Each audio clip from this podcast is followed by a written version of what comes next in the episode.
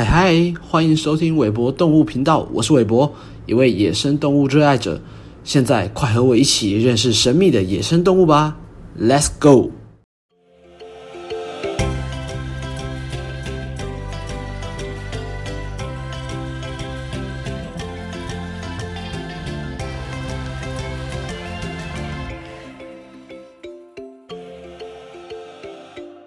嗨嗨，欢迎大家来到韦博动物频道。今天要介绍的野生动物是一种非常特别的动物，从分类、还有外形、习性等都相当与众不同哦。而且它是澳洲的国宝级物种哦。有人知道今天的主角是谁吗？澳洲其实是一个很美的地方，而且有很多特别的野生动物，因为澳洲。是在大洋洲的位置上，在太平洋的中间，它跟其他的陆地是没有相连的，是一个独立的岛屿。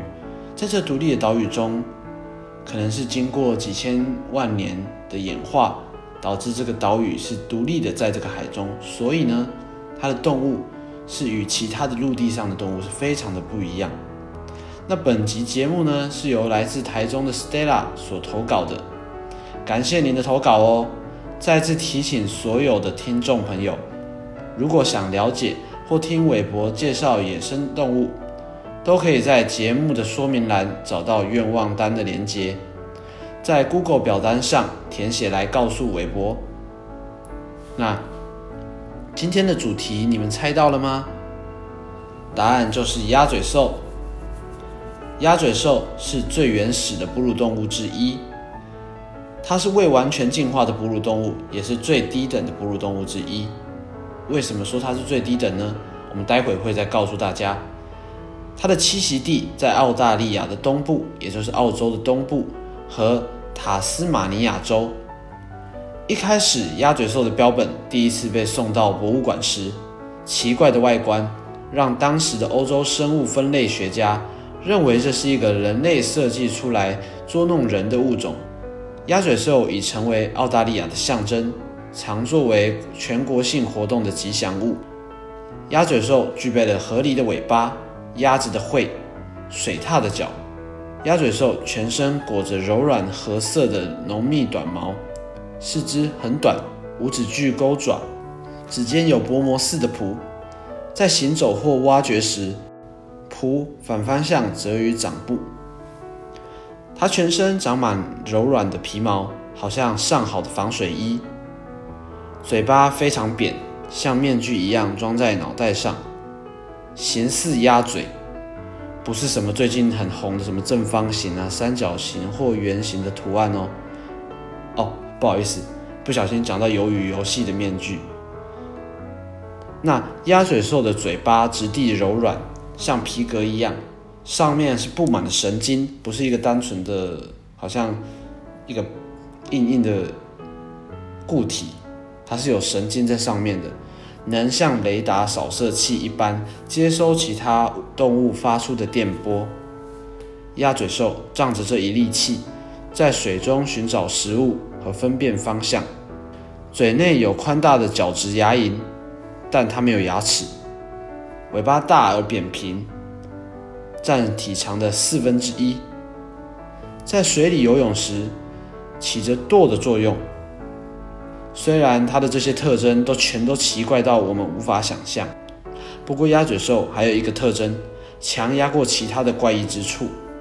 为什么呢？那就是我们最好要小心所有的公鸭嘴兽。这些雄鸭嘴兽是在已知的五千四百一十六种哺乳动物中唯一。有具备毒刺的动物，雄鸭嘴兽用于脚踝的毒刺打架，借以争夺雌鸭嘴兽。鸭嘴兽的毒刺不容易发现，鸭嘴兽的毒既可怕又恐怖。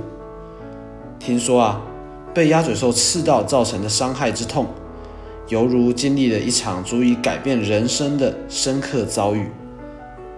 鸭嘴兽的毒所造成的剧痛会持续数个小时。甚至数天。有一个记录中，有位五十七岁的退伍老兵出外打猎时，路上遇见一只看起来像是受伤又或许是生病的鸭嘴兽。他担心这头小动物的安危，便抱起了它。好心的回报是右手被刺伤了，叫人想死的疼痛让他在医院待了六天之多。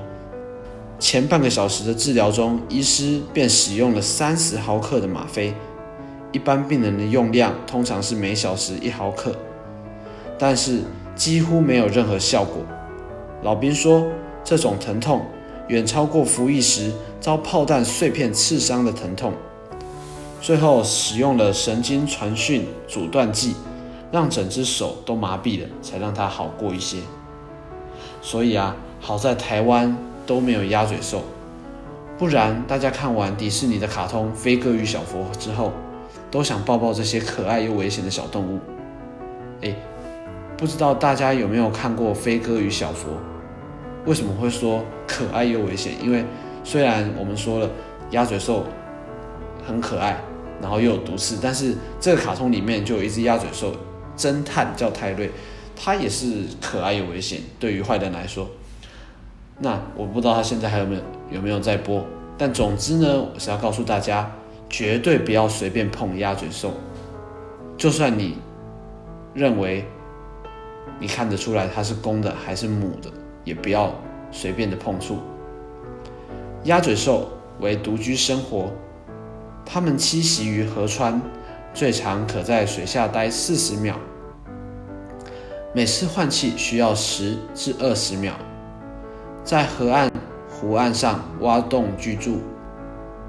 除去海豚之外，鸭嘴兽是唯一拥有电磁感应能力的哺乳动物。它们能够通过感应猎物的电场。来探测其位置，其电感受器和机械性刺激感受器官位于嘴部。鸭嘴兽在潜水时会闭上眼睛和鼻子，耳朵也听不到声音，而完全它是依靠电磁感应来捕食，很特别吧？鸭嘴兽居然是一种卵生的哺乳动物。我们知道大多数的哺乳动物它们是直接的胎生。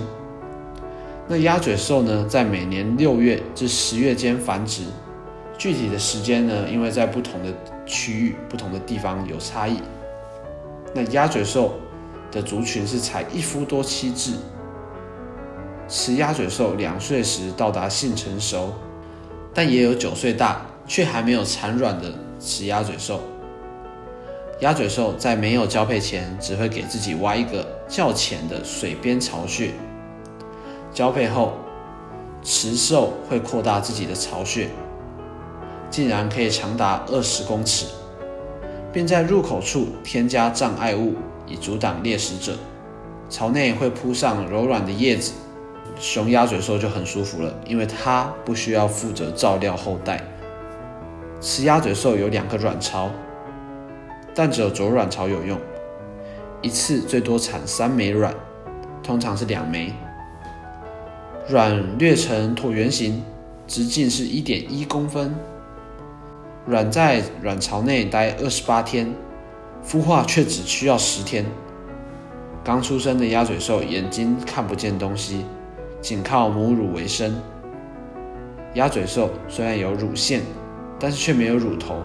神奇的来了，它们怎么喂母乳呢？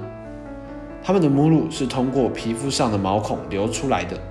小鸭嘴兽会舔食积聚在母鸭嘴兽腹部的乳汁，它们的哺乳期大概是三到四个月，期间母兽会短暂外出觅食，离开前用土块挡住巢穴入口，以保护幼兽。然后小鸭嘴兽呢是在哺乳期过后才会开始外出哦。令我意想不到的是，鸭嘴兽居然也是夜行性动物。那它们也是肉食性动物，是一种底栖摄食动物，会用喙部，就是它们的嘴巴，在水底的碎石及泥土中寻找猎物，并以水生昆虫、蠕虫、鳌虾、瓜牛、小鱼为食，每日可摄取食物占体重的百分之二十。可是呢，它们的每天睡眠时间却长达十四小时。人工饲养的鸭嘴兽寿命可以长达十七年，野生的一般最多就十一年。最近啊，科学家又发现了鸭嘴兽的另一个古怪特征，那就是荧光毛皮。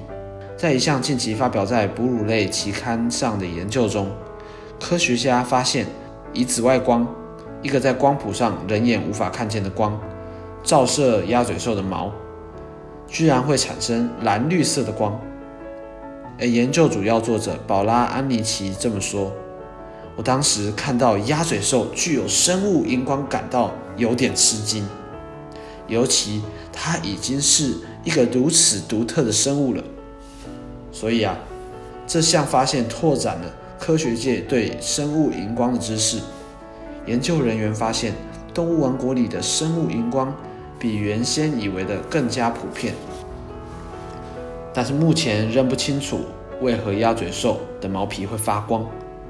科学家猜测，荧光是帮助它们避开某些能看到紫外光的掠食者，吸收紫外光并散发出蓝绿光。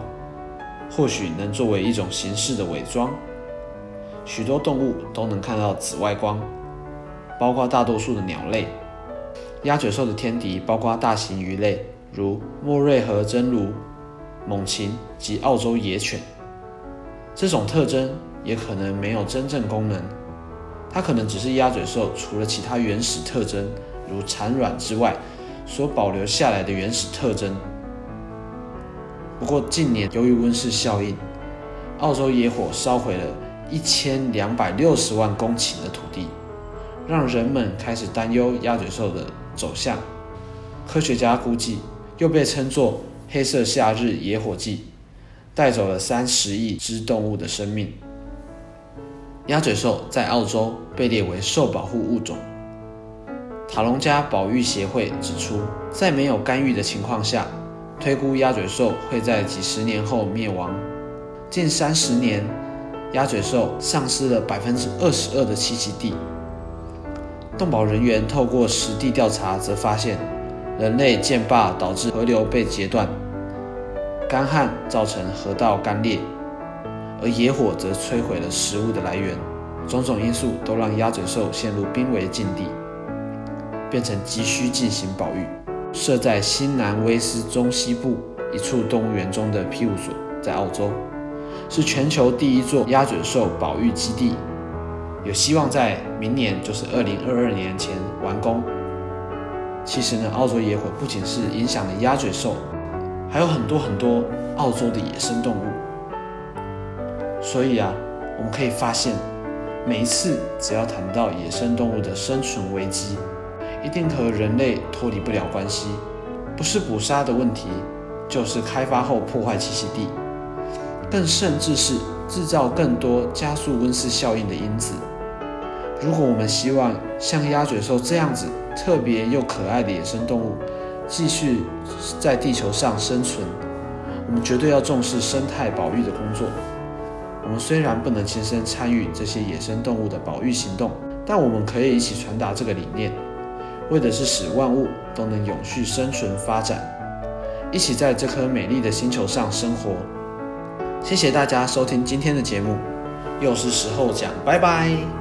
感谢你们的耐心收听。如果有什么意见想提供或跟韦伯闲聊，都欢迎在留言处留言哦。当然，也可以去追踪韦伯动物频道 IG 及 FB 的粉丝专业。韦伯在这里偷偷许下一个愿望，希望每一个听众都可以推荐一个朋友来收听这个节目哦。那么，我们下周同一时间再见喽，拜拜。